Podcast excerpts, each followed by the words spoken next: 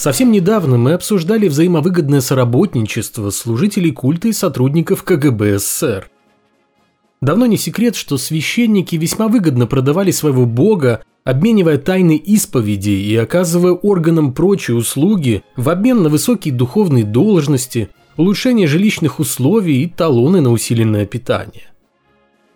На протяжении всех 90-х РПЦ приходилось отбиваться от подозрений в работе на КГБ, а то и вовсе от прямых обвинений.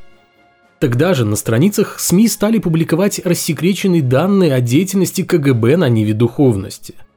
Разумеется, конкретных фамилий почти никогда не называли, но кое-кто среди паствы, а уж тем более в недрах самой церкви, подозревал, о ком идет речь в том или ином ставшем достоянием общественности сухом казенном отчете Комитета госбезопасности.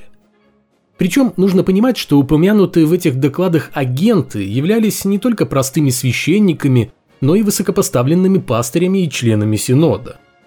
Через них СССР узнавал много нового о тех гражданах, которые посещали храмы, а также продвигал государственные интересы на международной арене.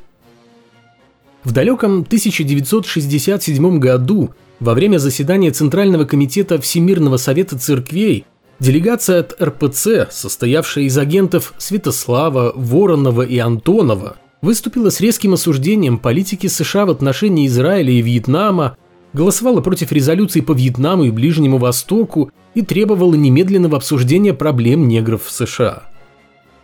Агенты-отцы в рясах с разной степенью успешности оказывали политически выгодное воздействие на представителей иностранных государств, в том числе и на церковных журналистов. И это не говоря уже просто о шпионской деятельности.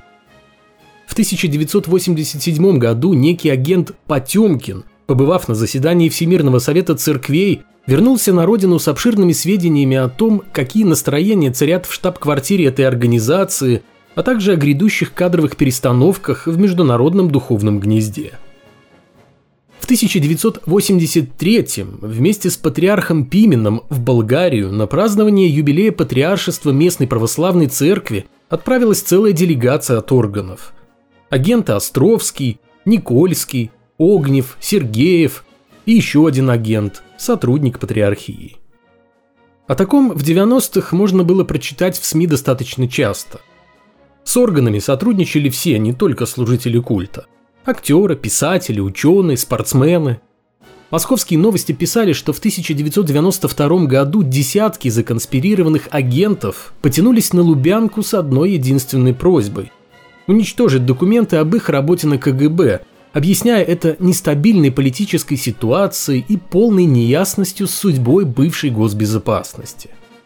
Наверняка среди них было немало святых отцов – Информацией о сотрудничестве РПЦ и КГБ в начале 90-х охотно делился священник-бунтарь Глеб Якунин, входивший в депутатскую комиссию Верховного Совета Российской Федерации, которая работала с документами из рассекреченного архива КГБ.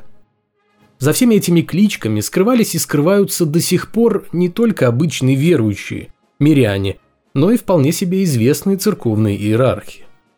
Были свои люди у КГБ даже среди буддистов – Одного такого особо отличившегося агента при Будде в 1983 году даже осчастливили грамоты КГБ за многолетнее сотрудничество и неоценимую помощь. Сейчас все это почти кануло в лету, но тогда, на заре 90-х, живо обсуждалось в прессе. Газете «Аргументы и факты» даже удалось побеседовать с одним из представителей РПЦ, работавшим на КГБ под псевдонимом Арамис – им оказался переводчик Александр Шушпанов, сотрудник отдела внешних церковных сношений Московского патриархата, который с 1989 года возглавлял митрополит Кирилл, будущий патриарх. В обязанности Шушпанова, по его словам, входила слежка за членами иностранных делегаций и в особенности за опальным священником Глебом Якуниным. Отчет о своих наблюдениях переводчик предоставлял в КГБ, в Совет по делам религии и своему непосредственному начальнику, митрополиту Кириллу. За это Шушпанов получал хорошие деньги. Наличными. Как признавался переводчик, большинство сотрудников церковного отдела, так же как и он, в поте лица трудились на КГБ. Все эти газетно-журнальные разоблачения, помимо того, что неплохо развлекали публику, в то же время поднимали весьма щекотливый для верующих вопрос – Насколько достойны того авторитета, которого они требуют служители культа, любой из которых может оказаться бывшим или действующим сотрудником органов. Кто может сказать, сколько церковных исповедей сначала прошли через уши священников, а затем, уже переложенные на бумагу, оказались в пухлых папках офицеров КГБ? В начале февраля этого года швейцарское издание Sonntagszeitung вышло с громким заголовком «Патриарх Путина был шпионом в Швейцарии». Речь идет о нашем хорошем знакомом, специальном военном патриархе Кирилле. Разумеется, за Гундяева взялись не просто так, в том смысле, что не случайно – его разоблачение пришлось кстати тогда, когда фигура православного патриарха маячит на мировом горизонте бок о бок с теми, кто оправдывает и объясняет все одним единственным словом «война». Статья из швейцарской газеты рассказывает о том, о чем нам было известно давно. В 70-х годах прошлого века Владимир Михайлович часто ездил за рубеж и представлял РПЦ во Всемирном Совете Церквей – Заграничные поездки Владимира Михайловича чудесным образом совпадают с передвижениями таинственного агента КГБ Михайлова. С 1971 по 1974 годы Гундяев являлся представителем Московского патриархата при Всемирном Совете Церквей, а с 1975 членом Центрального комитета и исполкома этой организации. В 1972-1973 годах он бывал в Австралии и в Индии, где проходили заседания Совета – а также посещал Женеву в 83-м.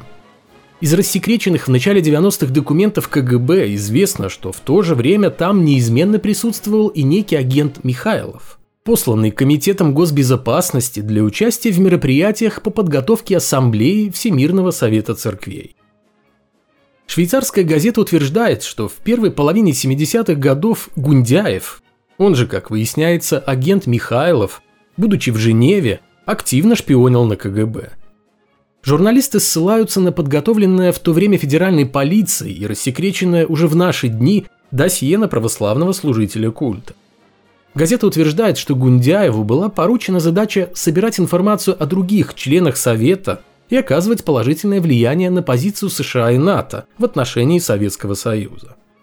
А по возвращению в СССР Владимир Михайлович начал головокружительный взлет по карьерной лестнице – закончившийся самым высоким постом в РПЦ и получением пятикомнатной квартиры в элитном доме на набережной в Москве. В религиозной организации отказались комментировать информацию о работе Гундяева на КГБ. Всемирный совет церквей якобы вообще не в курсе всего этого. Они-то богом занимаются, а не всякими шпионскими штучками. А протеерей Михаил Гундяев, племянник патриарха Кирилла, который наверняка по чистой случайности сейчас занимает почетную чекистскую должность представителя РПЦ при Всемирном Совете Церквей, сказал, что его дядя не был агентом, хотя и находился под пристальным надзором спецслужб. В общем-то, из этой публикации мы не узнали ничего нового. Но то, что за рубежом у многих постепенно начинают открываться глаза на ту духовность, в которой нам, увы, не посчастливилось жить, это определенно хорошая новость. И в этом плане Владимиру Михайловичу явно повезло, ведь из-за санкций он не может посетить Швейцарию, где ему могли бы в лоб задать весьма неудобный вопрос о его работе на КГБ и о погонах, которые у него наверняка имеются под рясой священника. Хоть как-то разрулить ситуацию с попами-агентами в 1992 году пытался референт патриарха Алексея II, диакон Андрей Кураев. Подобрав полы рясы и носясь по разным редакциям, он тогда не пожелал хоть как-то предметно прокомментировать публикации, разоблачавшие сотрудничавших с КГБ служителей культа. Но заявил, что были иерархи, которые шли на политические компромиссы ради защиты церкви. Но были и те, кто шел на послушание чекистам лишь в видах скорейшего делания собственной карьеры. Обширная агентурная сеть КГБ, мол, не была такой уж обширной и состояла из типичных для советской эпохи приписок. Думаю, в свете вновь всплывших на поверхность любопытных деталей биографии патриарха Кирилла, не лишним было бы присмотреться к самому Андрею Вячеславовичу, выпускнику духовной семинарии, в советские годы каким-то образом умудрившемуся уехать на стажировку в Румынию, а после работавшему бок о бок, как теперь выясняется, с агентом Михайловым. К началу 90-х гибкие умы быстро сообразили, что вину за сотрудничество с органами можно легко переложить с церкви на плечи других, просто сказав, что те другие пытались уничтожить РПЦ и вообще все традиционные конфессии изнутри методом преступного и, конечно же, сатанинского растления их внутренней организации. Именно такими словами в 92 году разбрасывался на страницах известий Вячеслав Полосин, бывший настоятель одной из церквей Обнинской и председатель Комитета Верховного Совета России по свободе совести, вероисповеданиям, милосердию и благотворительности. Ему вторил протеерей Александр Шаргунов, в будущем тот самый погромщик выставки «Осторожная религия», призывавший не смешивать церковь с грязью из-за каких-то там явно малочисленных сотрудников КГБ в ее рядах. Так что это не церковь плохая и не попы, а те, кто использовал их пороки для того, чтобы влиять на жизнь религиозной организации.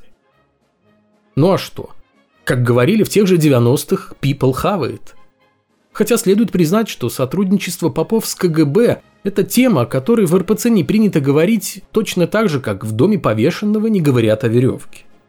То есть все всем и так ясно. Не хватает только подробностей, и полагаю, рано или поздно они появятся. Нужно лишь запастись терпением.